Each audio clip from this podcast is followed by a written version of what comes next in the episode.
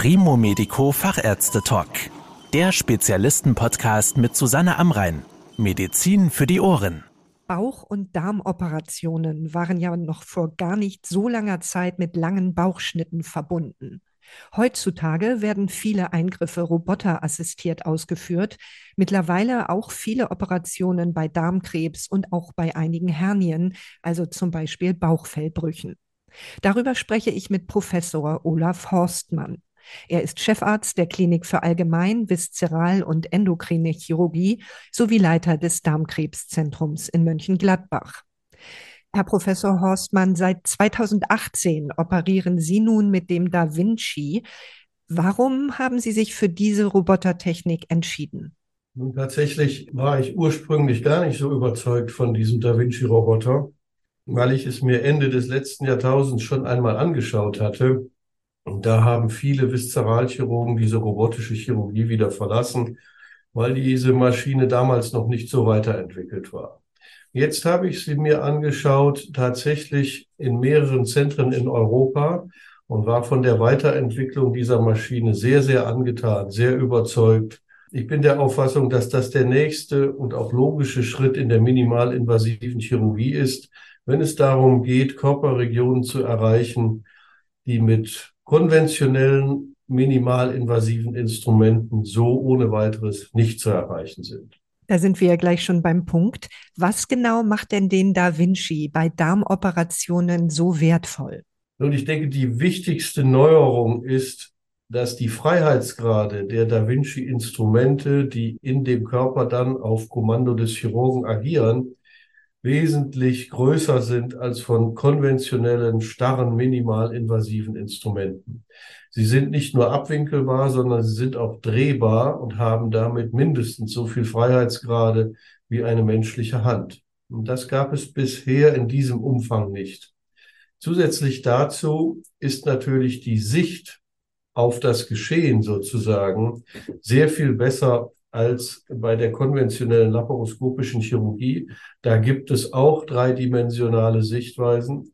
Aber äh, sie sitzen sozusagen vor einem Binokular, also ähnlich einem Mikroskop und haben dort einen unvergleichlichen Einblick in Regionen, in die wir bisher so nicht hineinschauen konnten. Das zusammen mit dem absolut wackelfreien und auch ermüdungsfreien Kamerageschehen macht das so besonders. Wie muss man sich das denn vorstellen? Welche Schritte bei einem Eingriff führen Sie denn mit Hilfe des Roboters durch und welche nicht? Und das hängt ein bisschen von dem Eingriff selber ab. Da sind die Grenzen auch nicht so starr. Also wenn man jetzt an die Chirurgie von Bauchwandbrüchen oder Zwerchfellbrüchen denkt, wird alles robotisch ausgeführt. Bei der Darmkrebschirurgie können Teile des Geschehens auch vor der Bauchdecke ohne den Roboter ausgeführt werden, wenn man zum Beispiel an Nahtverbindungen denkt. Die kann man auf zwei verschiedene Weisen machen. Man kann das robotisch machen. Man kann das über einen sehr kleinen Zugang vor der Bauchdecke machen, den man sowieso braucht, um den Darm aus dem Körper herauszubekommen. Das ist abschließend noch nicht zu bewerten, zumindest für mich, welches Verfahren da wirklich besser ist. Nun liegt ja der Dickdarm in einem Bereich des Körpers, der ja vermutlich noch ganz gut zu erreichen ist. Anders ist es ja etwa bei Krebstumoren im Rektum, also dem Enddarm, der im kleinen Becken liegt, relativ eng. Als Laie würde man ja denken, wenn so ein Krebs schon so weit unten im Verdauungstrakt ist, warum operieren Sie dann denn nicht einfach durch den Darmausgang, sondern setzen hier ja auch häufig den Roboter ein, wenn ich das richtig verstanden habe? Krebsoperationen am Darm bedeuten meistens nicht nur die Entfernung des tumortragenden Darmabschnittes, sondern auch die Entfernung der Lymphknoten, in die sich diese Karzinome am häufigsten ausbreiten. Und das alleine ist durch den Darmausgang selber nicht, zumindest nicht zum jetzigen Zeitpunkt erreichbar. Es gibt Operationen, auch robotisch assistiert, die durch den Darmausgang operiert werden, aber das ist sehr, sehr frühen Tumoren vorbehalten. Wenn Sie eine Operation unter onkologischen Bedingungen durchführen, also bei Krebspatienten, geht es auch darum, das Lymphabstromgebiet zu entfernen. Und das können Sie im Moment noch nicht durch eine natürliche Körperöffnung. Eine große Sorge bei anstehenden Darmoperationen ist ja immer für die Patientinnen und Patienten, dass womöglich ein künstlicher Darmausgang gelegt werden muss.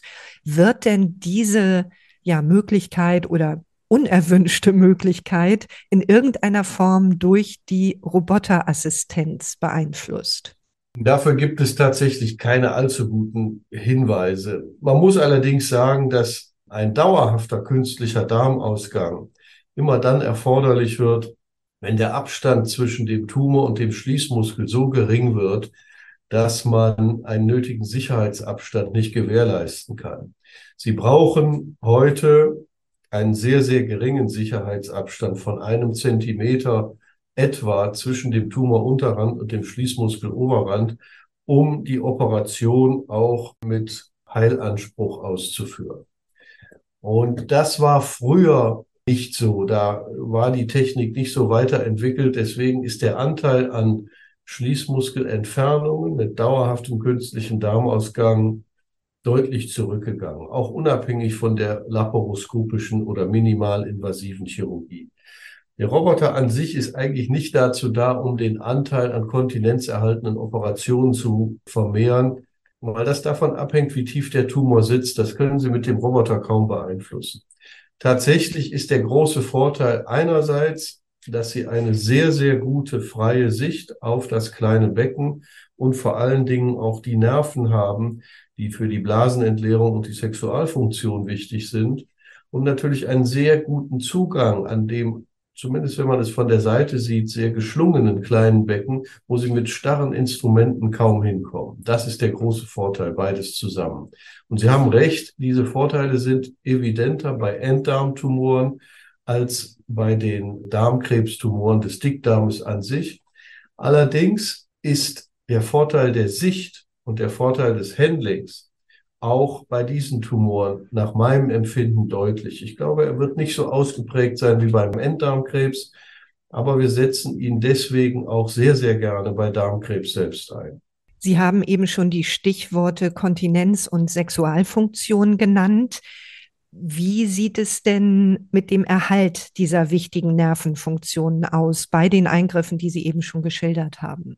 Nun, man muss davon ausgehen, dass man in einer Region operiert, wo Nerven sehr eng benachbart sind, die für die Harnblasenentleerung und auch für die Sexualfunktion wichtig sind.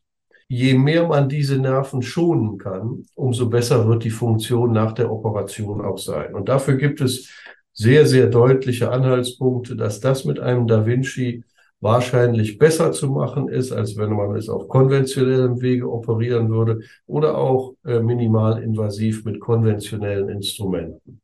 Also da gibt es nicht mehr allzu viel Widerspruch dazu. Die Kontinenz an sich ist nicht unbedingt davon abhängig, ob Sie es mit dem Da Vinci operieren oder nicht. Hier geht es eher darum, wie viel von dem Enddarm kann noch verbleiben und ist der Schließmuskel vielleicht bereits vor der Operation etwas tangiert gewesen? Stichwort mehrfache Geburten und, und, und. Da denke ich, werden die Verbesserungen nicht so groß sein, aber bei der Harnblasen- und Sexualfunktion sind sie deutlich. Ich würde auch gerne noch mal etwas auf die Hernienchirurgie eingehen. Vielleicht können Sie noch mal vorausgehend erklären, was das genau sind, Hernien. Nun, Hernien sind Bauchwandbrüche. Das bedeutet, dass durch Schwachstellen in der Bauchwand oder auch im Zwerchfell Eingeweide durch die Bauchdecke nach außen vorrutschen können. Das ist ein ziemlich häufiges Geschehen, eine der häufigsten Operationen weltweit, nicht nur in Deutschland.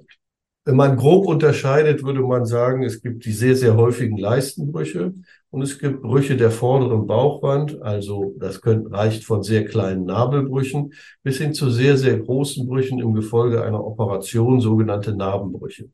Der Da Vinci wurde ursprünglich nicht unbedingt für die Hernien eingesetzt, aber heute vor allen Dingen in den USA, die schon ein bisschen Vorsprung haben, ist das die häufigste Operation, die mit dem Da Vinci ausgeführt wird, weil man festgestellt hat, dass die Rekonvaleszenz und auch die Komplikationshäufigkeiten gerade bei den großen Brüchen der vorderen Bauchwand, insbesondere bei den Narbenbrüchen, deutlich verbessert werden kann.